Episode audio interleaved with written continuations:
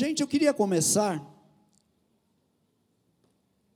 lendo um versículo apenas, e vai ser sobre ele que nós vamos refletir na manhã de hoje.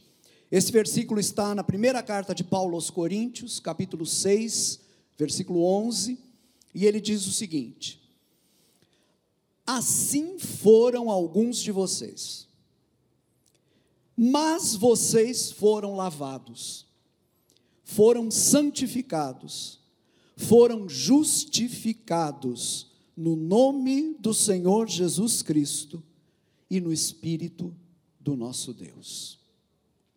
Amém. Eu escolhi como título para essa nossa mensagem de hoje, Esforço Próprio. Esse é o título da mensagem.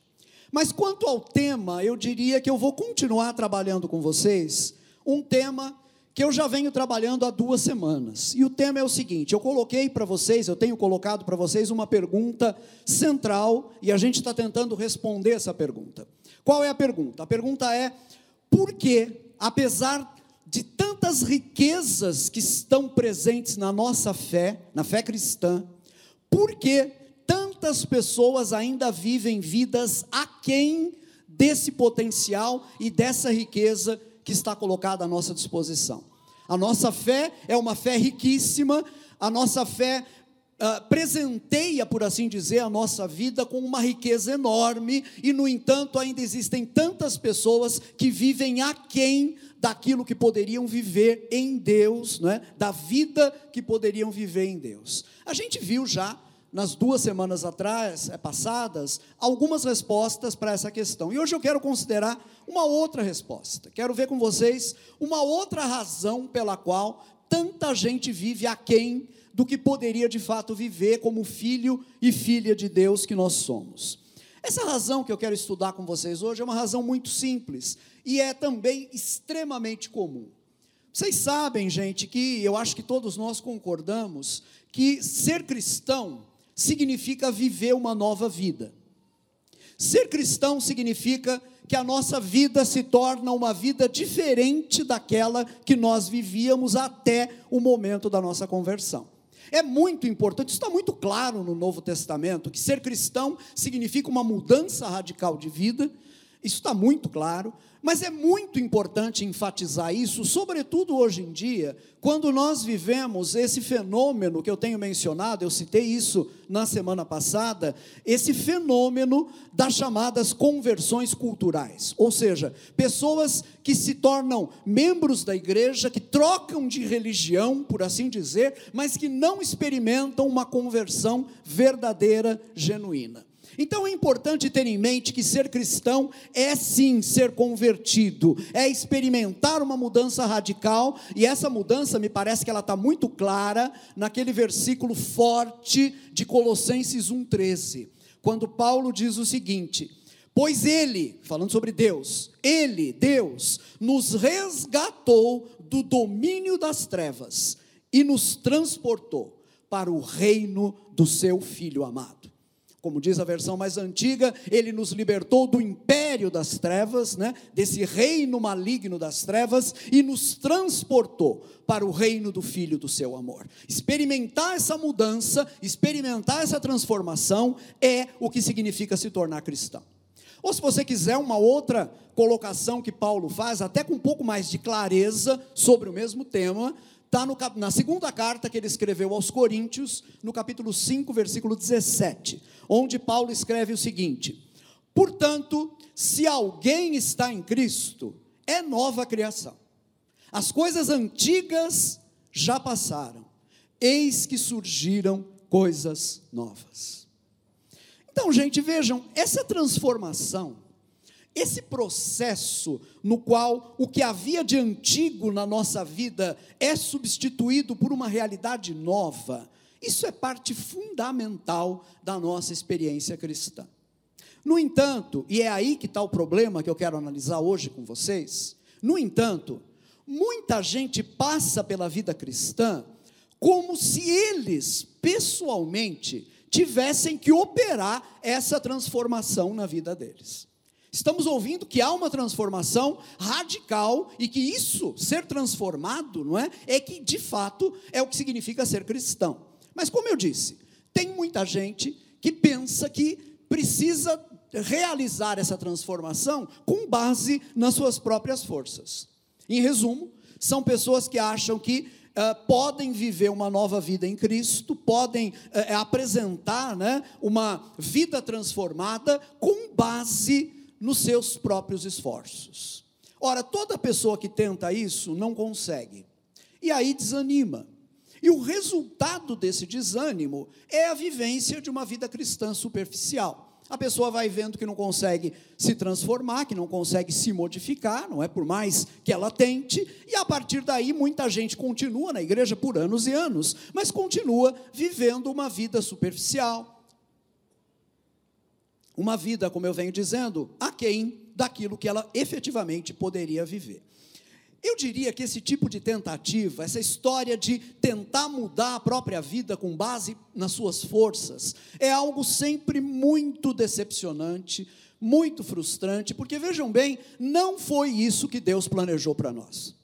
Deus sabe muito bem que nós não temos condições de nos mudar, nós não conseguimos transformar a nossa vida. Nós não conseguimos mudar o nosso jeito de ser e de viver. E justamente por isso, Deus, na sua graça, decidiu que é Ele quem transforma as nossas vidas. Não somos nós, não é o nosso esforço, mas é Ele, pela sua graça, que age na nossa vida e nos transforma. Então percebam que a raiz de uma vida superficial, aquém daquilo que nós poderíamos viver, para muitas pessoas, está nisso, no fato de que elas passam a vida cristã tentando mudar-se a si mesmas, tentando se transformar pelos seus próprios esforços, ao invés de confiarem no poder de Deus para transformar efetivamente as suas vidas. Eu quero começar essa nossa reflexão de hoje em torno dessa questão considerando com vocês a situação dos cristãos na cidade de Corinto, que é para quem Paulo dirige esse versículo que nós lemos, né, o capítulo 6, versículo 11 da primeira carta aos Coríntios. E eu queria convidar você a prestar atenção nisso e a abrir seu coração, porque eu tenho certeza de que aqui há uma verdade capaz de transformar as nossas vidas radicalmente. Amém? Vocês estão comigo nisso, sim ou não? Estão aqui? Ok. Então eu começo falando um pouquinho sobre os coríntios, né? Esses nossos irmãos lá do passado e as suas coisas antigas. Vamos pegar essa expressão aqui lá do texto de 2 Coríntios 5:17, né? Vamos falar um pouquinho dos coríntios e das suas coisas antigas. Bom, Corinto era uma cidade famosa no mundo antigo pelo nível de imoralidade que era praticado ali. Eu acho muito interessante dizer isso, porque vejam bem, não eram os cristãos que olhavam para Corinto e diziam: "Oh, que cidade terrível, não é? Que cidade imoral". Não. Não eram nem os judeus que faziam isso. Quem chamava Corinto de a cidade mais imoral que havia eram os próprios gregos, eram os próprios pagãos. Eles olhavam para Corinto, vejam, os pagãos que não eram assim nenhum exemplo de moralidade. Mas eles olhavam para Corinto e diziam: é a cidade mais imoral que existe. Gente, me, me entendam, isso é, é uma coisa louca. É mais ou menos como se a gente pegasse, por exemplo, né, São Paulo, Rio de Janeiro, Nova York e Los Angeles, pegássemos essas três cidades e essas, é, perdão, essas quatro, né? Eu coloquei mais uma aqui na lista agora. Pegássemos essas quatro cidades e essas quatro cidades dissessem: olha, existe uma cidade X que é a mais imoral de todas. Olha, para essas cidades dizerem que há uma cidade ainda mais imoral do que elas, e eu acho que eu peguei, sem sombra de dúvida, as quatro cidades mais imorais no nosso mundo ocidental e citei para vocês aqui. Né?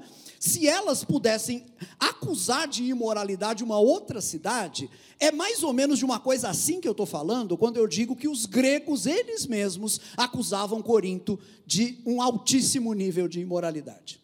Para vocês terem uma ideia, os próprios gregos chegaram a criar um verbo, é o que chamamos de, a gente chama de um neologismo, né, uma palavra que foi criada por eles. Eles criaram na língua grega um verbo que traduzido seria mais ou menos assim, seria corintianizar.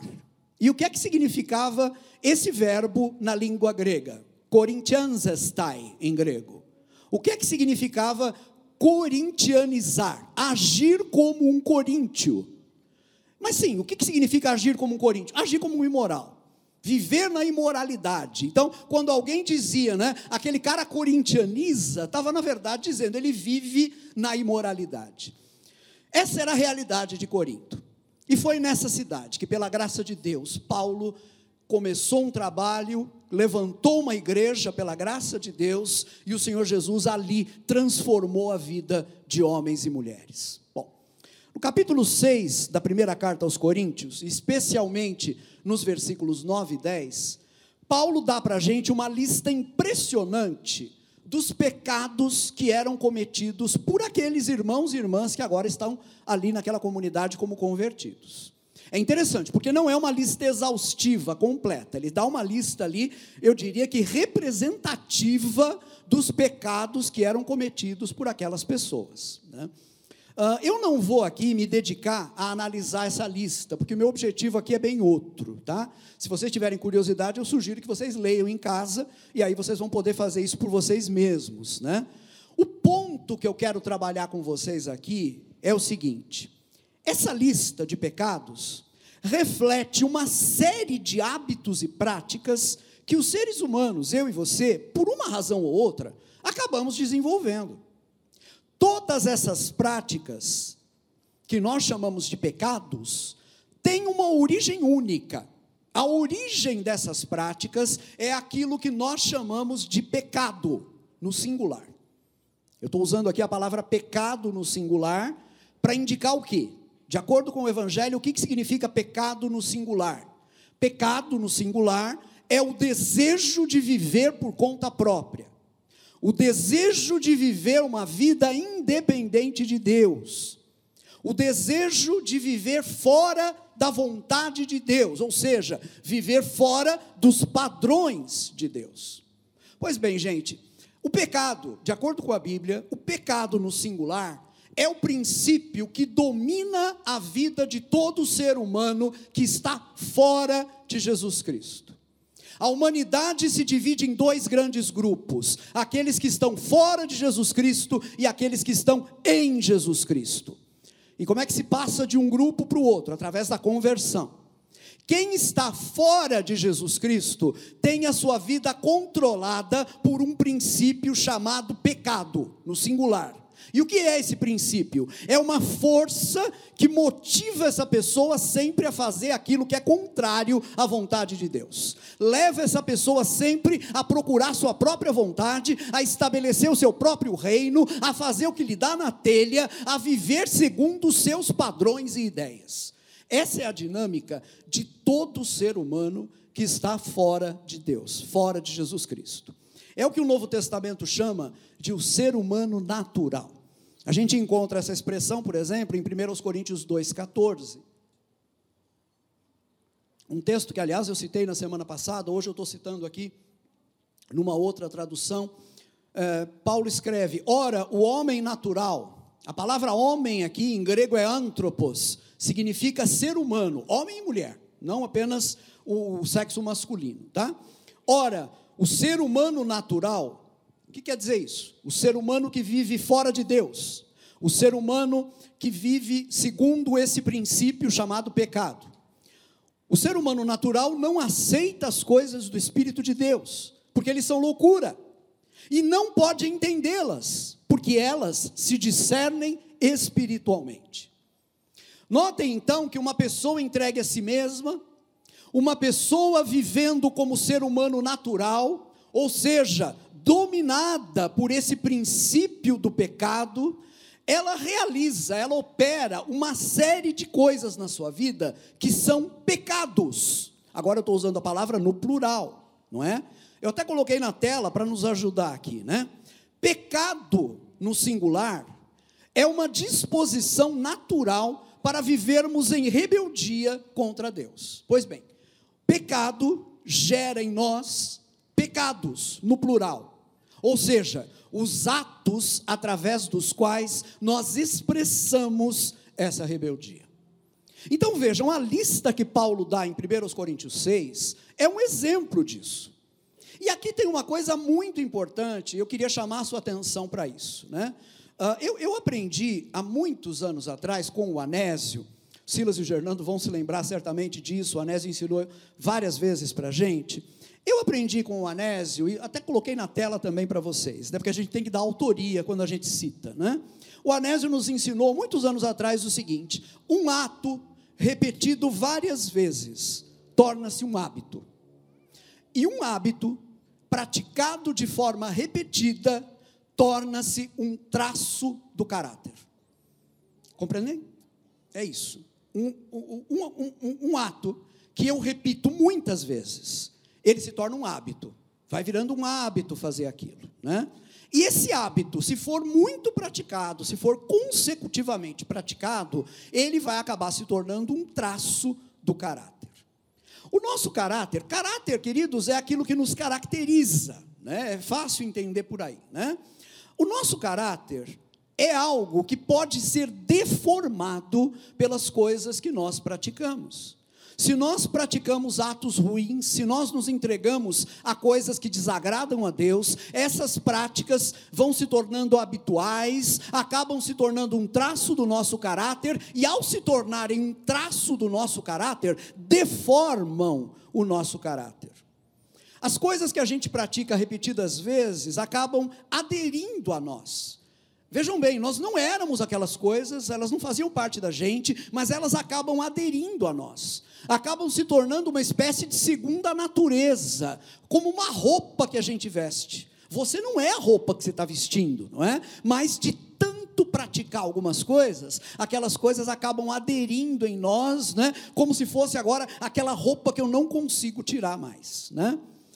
A gente se torna tudo isso porque a gente obedece a essa inclinação da nossa natureza pecaminosa, a essa tendência que nos leva a viver em rebeldia quanto à vontade de Deus. Então, ah, ah, é interessante pensar isso, né? É, é, uh, uh, não é por acaso que Paulo está trazendo à memória daqueles coríntios aquela lista de coisas que eles faziam antes da sua conversão.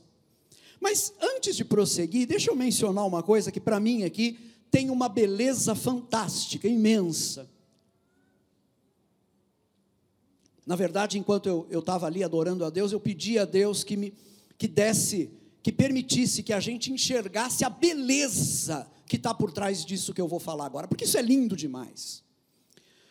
De todos os campos missionários que Paulo poderia visitar, o mais desanimador em termos humanos era Corinto. Uma cidade com aquela reputação de ser a mais imoral no mundo grego todo, né?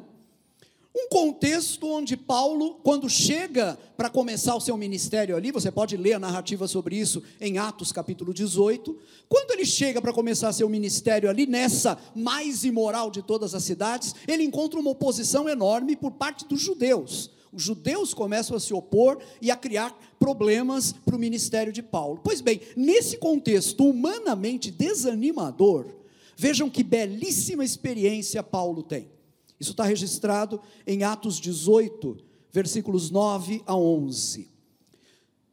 Certa noite o Senhor falou a Paulo em visão. Jesus apareceu para Paulo e disse a ele: Não tenha medo continue falando e não fique calado, pois estou com você e ninguém vai lhe fazer mal ou feri-lo, porque tenho muita gente nesta cidade. Assim, Paulo ficou ali durante um ano e meio, ensinando-lhes a palavra de Deus. Gente, eu acho isso lindo na cidade mais imoral daquele tempo, Jesus diz: Eu tenho muita gente nessa cidade. Ou seja, tem muita gente aqui que eu quero transformar. Tem muita gente aqui que eu quero pegar, resgatar, trazer para o meu reino, tirar do império das trevas e transportar para o meu reino, transformar suas vidas, modificar suas vidas. Não importa o tamanho da lista de pecados que eles tenham cometido, não importa o quanto esses pecados, de tão repetidos, deformaram o caráter deles, isso não interessa. Jesus está dizendo que precisa de Paulo ali, naquela cidade, para que essas pessoas possam ouvir a palavra de Deus e possam ser alcançadas e transformadas pela palavra de Deus. É isso. Deus queria alcançar os coríntios, tirando eles dessa vida de pecado, transformando as coisas antigas da vida deles numa realidade totalmente nova. Irmãos, irmãs queridos e queridas, essa é a beleza do Evangelho. Essa é a beleza do Evangelho. Nós não somos capazes de nos transformar, mas Deus é capaz de fazer isso. Deus é capaz de mudar a nossa vida. Deus é capaz de nos transformar. A gente olha para a nossa vida e só vê miséria, mas Deus olha para a gente e diz assim: Eu tenho muita gente nessa cidade. Deus olha para a gente e diz, feito a letra de um cântico antigo, é Deus falando: Deixa meu rio passar, deixa meu rio fluir. O que você não pode fazer, eu farei. Deixa o meu rio passar. Amados, isso é evangelho.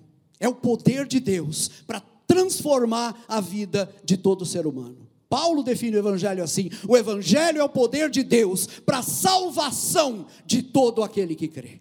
Amém? Vocês creem no evangelho dessa maneira? Então, eu acho que tendo dito isso, eu posso prosseguir para o meu segundo e último ponto. E eu quero falar um pouquinho sobre a chave da transformação. Queridos e queridas, a chave da transformação é Deus e não a gente. É Deus e não a gente. Diz o texto que a gente leu no começo: assim foram alguns de vocês. Viviam praticando aquela lista de pecados toda. Assim foram alguns de vocês. Não interessa a lista. Eles viviam fazendo tudo aquilo. O que interessa é o que vem agora. Mas vocês foram lavados foram santificados, foram justificados no nome do Senhor Jesus Cristo e no Espírito do nosso Deus. Paulo está escrevendo a essas pessoas e ele não tem medo de relembrá-las do que elas tinham sido, eh, de dizer, de trazer a memória delas onde elas tinham errado. Algumas pessoas podem até achar, nossa, mas que deselegante de Paulo, né? Ficar lembrando o passado daquelas pessoas, já não tinha passado tudo mesmo? Paulo não está sendo deselegante, não, queridos. Isso faz parte da nossa trajetória cristã. Reconhecer o erro no qual nós estávamos, nos arrependermos desse erro, abandonarmos esse erro, isso faz parte da nossa trajetória cristã. E é verdade que nós não vamos ficar o tempo todo falando do que nós éramos. Isso não seria saudável, né? Ficar o tempo todo dizer, ah, eu era assim, fazia aquilo. Não, isso não é saudável. Mas há uma posição saudável aqui que é a de admitir, sim, eu era aquilo. Eu fiz isso tudo, eu fui desse jeito, né? Eu não tenho medo de reconhecer isso. Agora eu mudei, eu fui transformado, Deus me transformou. Paulo não pede licença para lembrar esses irmãos das suas antigas vidas, não é? Daquilo que eles eram, das coisas antigas nas quais eles tinham vivido. Mas graças a Deus, Paulo não para aí. Graças a Deus, Paulo não se limita a dar a lista de pecados, não é? E parar por aí. Ele vai além, né? Ele continua. Ele diz: "É verdade, assim foram alguns de vocês, mas vocês foram lavados, foram santificados, foram justificados no nome do Senhor Jesus Cristo e no espírito do nosso Deus." Eu queria chamar a atenção de vocês para os tempos verbais que Paulo está empregando. Vocês leram aqui: vocês foram lavados, foram santificados, foram justificados. No grego aqui a gente tem uma voz que a gente chama de voz média. O português não tem isso, o português só tem voz ativa e voz passiva. O grego tem uma voz média, que nesse caso aqui funciona mais ou menos como a nossa voz passiva. Por isso a tradução colocou os verbos na, na, voz passiva. Gente, vamos recordar um pouquinho as aulas de português. O que, que é a voz passiva? Voz ativa é quando você diz assim, eu me lavei. Isso é voz ativa. Voz passiva é quando você diz, eu fui lavado. Né? Vejam que, Deus, que a palavra de Deus não está dizendo, né, mas vocês se lavaram, mas vocês se santificaram, mas vocês se justificaram. De jeito nenhum. Se a palavra dissesse isso, não seria cristianismo, não seria evangelho. O que é que a palavra de Deus está dizendo? Mas vocês foram lavados, foram santificados, foram justificados. Ou seja, o agente da ação não são os coríntios, o agente da ação é Deus. O agente não sou eu, não sou eu que me lavo, o agente é Deus, foi Deus que me lavou. Um outro detalhe importante sobre o tempo verbal empregado aqui no grego é que no grego o que está empregado é um tempo chamado aoristo. O aoristo é uma forma muito especial de passado na língua grega. Ele indica um ato que aconteceu de uma vez por todas lá atrás e não precisa ser repetido, ele já foi feito. Em outras palavras, eu não preciso ser lavado, eu já fui lavado. Eu já fui santificado, eu já fui justificado. Vocês estão me acompanhando?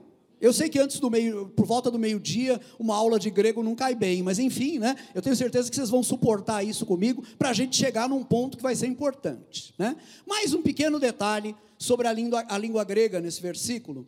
Não está na tradução, porque os tradutores quiseram deixar o texto bonitinho, mas é, no grego Paulo se repete. No grego, Paulo repete três vezes a adversativa mas. É como se ele escrevesse assim, aqui seria uma tradução mais literal do grego. Assim foram alguns de vocês, mas vocês foram lavados, mas vocês foram santificados, mas vocês foram justificados. Eu acho importante recuperar essa ênfase de Paulo no mas. Um dos meus professores, na época que eu estudava teologia, ele costumava dizer que o mas é uma das palavras mais importantes no Evangelho, porque diz o Evangelho que nós éramos pecadores, mas Deus nos salvou. Então esse mas vale tudo, esse mas é um presente de Deus para nós.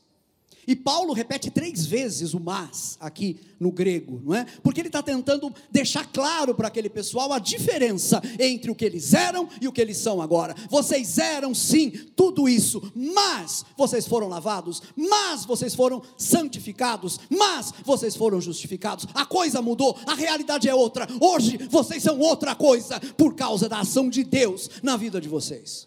A vida de vocês mudou. Vamos analisar rapidamente esses três pontos aqui. Mas vocês foram lavados. Ok. Na Bíblia, a água é uma metáfora, é um símbolo muito forte, tanto para o renascimento quanto para a purificação. Na conversa que Jesus tem com Nicodemos, por exemplo, Jesus diz para Nicodemos, Nicodemos era um grande líder entre os, os, os, religiosos judaicos da época, né? Foi ver Jesus de noite, porque tinha medo de ser visto à luz do dia, conversando com Jesus. Para Nicodemos, Jesus vai dizer, isso está lá em João capítulo 3, versículo 3: ninguém pode ver o reino de Deus se não nascer de novo. Nicodemos não entendeu, né, para variar, e aí Jesus explica o que ele quer dizer, no versículo 5 do mesmo capítulo, dizendo: Ninguém pode entrar no reino de Deus se não nascer da água e do Espírito. Vejam bem, queridos, aqui a água e o Espírito estão fazendo referência a uma coisa só: a essa obra de Deus que Deus realiza em nós, dentro de nós, quando a gente entrega a nossa vida para Jesus. Que obra é essa que Deus realiza em nós? Pelo seu Espírito Santo, Deus nos faz nascer de novo. Ele nos regenera. Essa é a palavra. Paulo escreve sobre isso na carta a Tito. Vamos ler aqui rapidamente, Tito 3, versículos 4 a 6. Paulo diz: Mas quando da parte de Deus, nosso Salvador, se manifestaram a bondade e o amor pelos homens, não por causa de atos de justiça por nós praticados, mas devido à sua misericórdia, ele nos salvou pelo lavar regenerador e renovador do Espírito Santo, que ele derramou sobre nós generosamente por meio de Jesus Cristo, nosso Salvador. Gente, o que, que significa nascer de novo? Eu e você jamais teríamos condições de operar essa transformação interior tão grande, tão intensa, que a Bíblia, quando vai descrevê-la, não tem outra imagem a não ser a do novo nascimento. É tão radical que só dizendo que nasceu de novo, a gente consegue expressar o tamanho dessa transformação. E essa transformação não se realiza por causa de qualquer ato de justiça nosso. Não é porque eu faço alguma coisa boazinha e Deus me premia, então, me regenerando. Não. Ele me regenera, ele me faz nascer de novo, ele provoca essa transformação interior em mim, diz o texto aqui, pela sua misericórdia. Unicamente pela sua misericórdia. Qual é o significado desse novo nascimento? Essa ação profunda de Deus, que a Bíblia chama de novo nascimento, removeu de dentro de nós aquele princípio que nos levava a ser rebeldes em relação a Deus. Lembram quando eu falei do pecado no singular? Aquele princípio que todo ser humano carrega dentro de si, que vem desde os nossos primeiros pais por causa da queda e que nos leva a fazer sempre aquilo que é contrário à vontade de Deus, a ter prazer sempre naquilo que é contrário à vontade de Deus. Quando nós nascemos de novo, esse princípio foi arrancado de dentro de nós, foi modificado. Não é assim que nós somos mais. O princípio orientador da nossa vida mudou. E isso, meu querido, minha querida, não graças a você, mas por causa do que Deus operou na sua vida, unicamente por causa do poder de Deus agindo na sua vida. A outra afirmação que Paulo faz, ele diz: Mas vocês foram lavados, já vimos que isso tem a ver com a regeneração, com esse novo nascimento, nascer da água e do espírito. Mas ele continua e diz: Mas vocês foram santificados. Santo ou santificado tem o sentido de separado para Deus. Vocês podem imaginar o contraste que eu ouvi isso daqui representava na cabeça e no coração daqueles coríntios? É como se Jesus, se Paulo estivesse dizendo para eles assim: antes vocês viviam para si mesmos, vocês viviam para fazer a vontade de vocês, do jeito que lhes dava na cabeça, vocês viviam para os seus próprios pensamentos, para os seus próprios prazeres, fazendo o que vocês queriam com os corpos e as mentes de vocês e as emoções de vocês. Mas agora tudo isso mudou. Agora, diz Paulo para eles: vocês não querem mais viver como vocês viviam antes. Vocês não querem mais viver de acordo com a antiga vida, porque vocês foram regenerados. Vocês nasceram de novo. E mais, agora, vocês que antes eram veículos para as imundícies do mundo, agora vocês estão separados para o uso de Deus, vocês pertencem a Deus, agora não são mais as imundícies do mundo que habitam vocês, agora é o Espírito Santo de Deus que habita vocês. Vocês foram transformados. É verdade, e é muito importante dizer isso, É verdade que a santidade inclui também uma dimensão ativa da nossa parte. Ela inclui um compromisso quanto a viver ah, para Deus e a crescer né, nesse aprendizado, porque viver para Deus é um aprendizado, é desaprender as coisas da velha vida e aprender a viver agora segundo os princípios do reino. Santidade inclui esse elemento ativo também.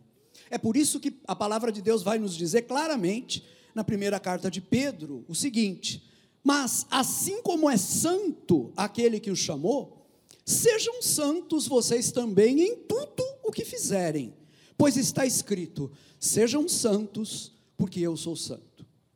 Esse aspecto ativo da santidade não pode ser ignorado.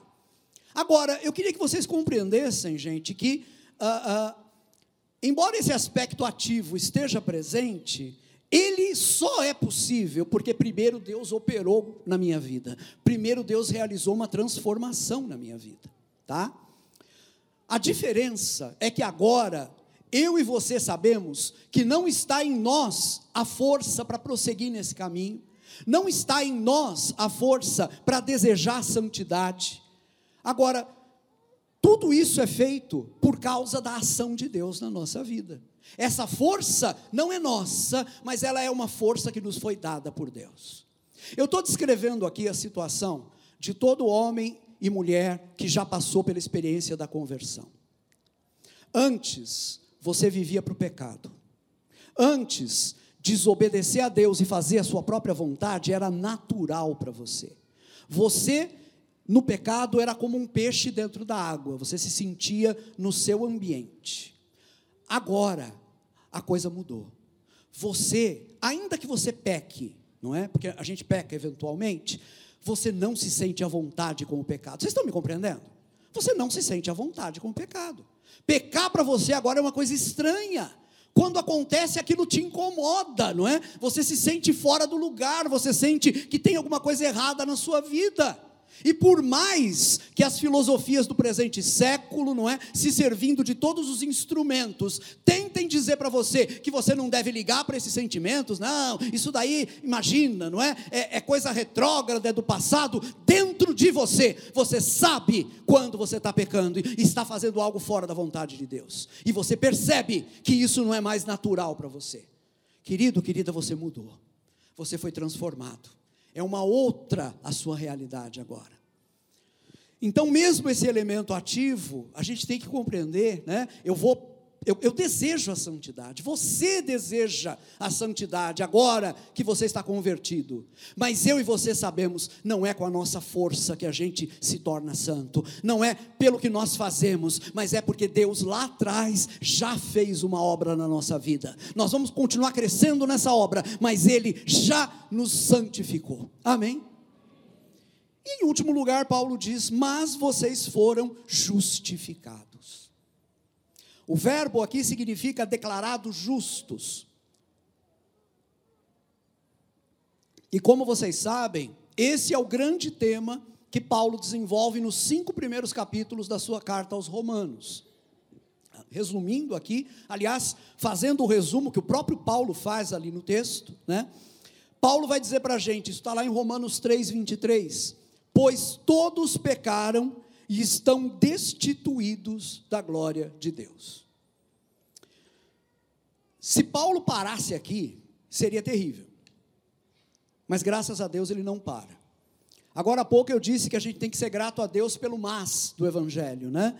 E eu vou acrescentar e dizer que nós temos que ser grato a Deus pela vírgula do Evangelho. Me permitam apresentar a vocês a vírgula do Evangelho. Vamos ver aqui na tela o texto de Romanos 3, 23 a 26. Paulo escreve: Pois todos pecaram e estão destituídos da glória de Deus. Ponto. É isso que está aí? Não. Não tem um ponto ali, graças a Deus. Se tivesse um ponto ali, seria o desespero absoluto para nós. Mas o que tem ali não é um ponto, o que tem ali é uma vírgula. Pois todos pecaram e estão destituídos da glória de Deus vírgula, sendo justificados gratuitamente por sua graça, por meio da redenção que há em Cristo Jesus. E aí Paulo vai explicar isso. Deus o ofereceu, ou seja, Deus ofereceu Jesus como sacrifício para propiciação. Essa palavra significa sacrifício que remove a culpa. Mediante a fé, pelo seu sangue, demonstrando a sua justiça. Em sua tolerância, Deus havia deixado impunes os pecados anteriormente cometidos. Mas, no presente, demonstrou a sua justiça, a fim de ser justo e justificador daquele que tem fé em Jesus. Queridos e queridas, isso é o Evangelho. O que é que essa grandiosa verdade está nos ensinando? Ela está nos dizendo hoje, dia 19 de junho, ao meio-dia e 25 da manhã, Ele está nos dizendo que se eu tenho fé em Jesus, os pecados que eu cometi já não fazem mais parte de uma acusação dirigida contra a minha vida. Eu os cometi, é verdade, eu me lembro deles, não é? eu não esqueci, eles aconteceram. Eu era culpado de todos eles, mas alguém perfeito levou essa culpa sobre si naquele dia terrível, no madeiro da cruz. Ele levou essa culpa sobre si, ele foi castigado por cada um dos meus pecados, e agora, quando Deus olha para mim, ele diz: é inocente. Ele olha para mim e diz: não tem pecado. Ele olha para mim e diz: é justo diante de mim. Gente, que grande riqueza é a riqueza da nossa fé. Vocês lembram o que é que Jesus disse para Paulo lá em Corinto, naquela visão? Atos 18. Eu tenho muita gente nessa cidade, diz Jesus. E é isso que Deus está dizendo hoje nessas metrópoles da, imor da imoralidade, São Paulo, Rio de Janeiro, Nova York, Los Angeles, e até mesmo aquelas vilas pequenininhas, onde o pecado apesar de ser um lugar pequeno, está presente também, está enraizado. O que Jesus está dizendo para todos esses centros é: eu tenho muita gente nesses lugares, gente que está no pecado, sem identidade, perdido, no meio da lama, na sujeira, mas que eu posso transformar, porque o Evangelho é o poder de Deus para a salvação de todo aquele que crê, para a transformação de todo aquele que crê. A obra de Jesus, regeneradora, santificadora, justificadora, alcançou aqueles coríntios e alcança homens e mulheres hoje no nosso tempo também. Muita gente desanima na sua caminhada cristã. E muita gente, aliás, nem começa essa caminhada porque imaginam que vão ter que operar essa transformação dentro de si mesmos, com base nas suas forças. Ah, eu vou ter que mudar, eu vou ter que me transformar, mas eu não consigo, eu não consigo deixar de fazer isso ou aquilo, eu não consigo deixar de ser do jeito que eu sou. Irmãos, a mensagem do Evangelho é: não somos nós que nos modificamos, não é o nosso esforço próprio que nos salva. A mensagem do Evangelho é: Deus é quem nos transforma. Então, quando se trata dessas questões estruturais da nossa vida, e eu falo estruturais porque tem a ver com isso mesmo, tem a ver com a estrutura da nossa vida. Eu falei de um princípio que nos levava a pecar, a viver contra Deus, e Deus nos transforma interiormente para que isso mude. Gente, quando se trata dessas questões estruturais, nós temos que dirigir o nosso olhar para Deus, porque é a graça de Deus que pode agir nas nossas vidas e nos transformar. Irmãos, não tem evangelho, não resta evangelho para a gente pregar, se a gente não reconhecer que Deus e apenas Deus tem esse poder de nos transformar. Primeiro, removendo da gente, através do novo nascimento, aquele princípio que nos levava a viver em rebeldia contra Deus. O pecado no singular, isso em primeiro lugar. Depois, nos declarando justos, ou seja, dizendo que todo o pecado que eu cometi, apesar de eu ter cometido, ele já foi castigado em Jesus e que eu estou livre desse peso, eu não preciso carregar esse peso mais. E finalmente, nos santificando, ou seja, lidando com essas práticas, lidando com os pecados no plural, que no passado me dominavam, acabaram se tornando traços do meu caráter, mas que agora não me dominam mais, porque o poder de vida está em mim, o poder daquele que ressuscitou Jesus Cristo dentre os mortos é quem está em mim e é quem me possibilita vencer cada um desses maus hábitos, cada um desses pecados. Deus pode fazer isso e apenas Deus pode fazer isso. Eu quero terminar usando uma, uma imagem que o Antigo Testamento nos traz e que tem tudo a ver com isso que eu estou falando com vocês hoje. Vocês podem ler sobre isso em Ezequiel 47, versículos 1 a 12. Ezequiel tem uma visão do templo, como ele seria restaurado em Jerusalém. Vamos lembrar, Ezequiel é um judeu que está vivendo no cativeiro na Babilônia. Jerusalém foi destruída, o templo foi destruído. Mas lá no, no exílio, Ezequiel, o profeta, tem uma visão. E Deus mostra a ele como o templo seria quando fosse restaurado. E num determinado momento dessa visão, um anjo guia Ezequiel e mostra a ele do lado de fora do templo que ah, ah, flui, ao, no lado oriental do templo, flui um rio. O rio começa a brotar da soleira do templo, da porta de entrada do templo, e flui. E esse rio vai fluindo na direção leste, E se você tem o mapa de Israel mais ou menos na mente, Jerusalém está aqui, o rio vai fluindo na direção leste, ele vai na direção do rio Jordão e do Mar Morto. Né? Nesse momento, o anjo diz algo interessante para Ezequiel. Me permitam citar o que ele fala. Diz o anjo: Esta água flui na direção da região situada a leste e desce até a Arabá. Arabá é o vale do Jordão, onde entra no mar. Esse mar com maiúsculo aqui é uma referência ao Mar Morto. Vocês sabem o que é o Mar Morto, não sabem? O Mar Morto existe até hoje lá em, em Israel, é aquele mar que tem uma taxa de salinidade tão alta que nada pode viver ali. Não há peixe, não há algas, não há nada vivo naquele mar por conta do excesso de sal, tá? Pois bem, diz o anjo aqui: esta água flui na direção da região situada a leste, desce até Arabá, o Vale do Jordão, onde entra no mar, o Mar Morto. Quando deságua no mar, a água ali é saneada. Por onde passar o rio, haverá todo tipo de animais e de peixes, porque essa água flui para lá e saneia a água salgada, de modo que onde o rio fluir, tudo viverá. Eu vou repetir essa última frase de modo que onde o rio fluir, tudo viverá. Irmãos, queridos, queridas, Deus não está preocupado com o mar morto. Deus está preocupado com o mar morto da minha vida e da sua vida. Essa palavra aqui é para nós. Esse templo que está sendo restaurado aqui não é o templo de Jerusalém, é a igreja. E o que Deus está dizendo aqui é que da igreja vai fluir um rio, e esse rio vai trazer vida por onde ele passar. Esse rio vai tocar o mar morto de muitas vidas. E onde esse rio tocar, aquilo que antes tinha apenas morte, vai ter vida a partir desse momento. Esse rio é a água do Espírito, é o lavar regenerador e renovador do Espírito Santo, como diz Tito capítulo 3. O que é que o Espírito Santo faz nas nossas vidas? onde as nossas vidas eram apenas um mar morto, um mar sem vida, por causa da quantidade de sal, né? os nossos pecados. Ali, Deus faz com que surja vida.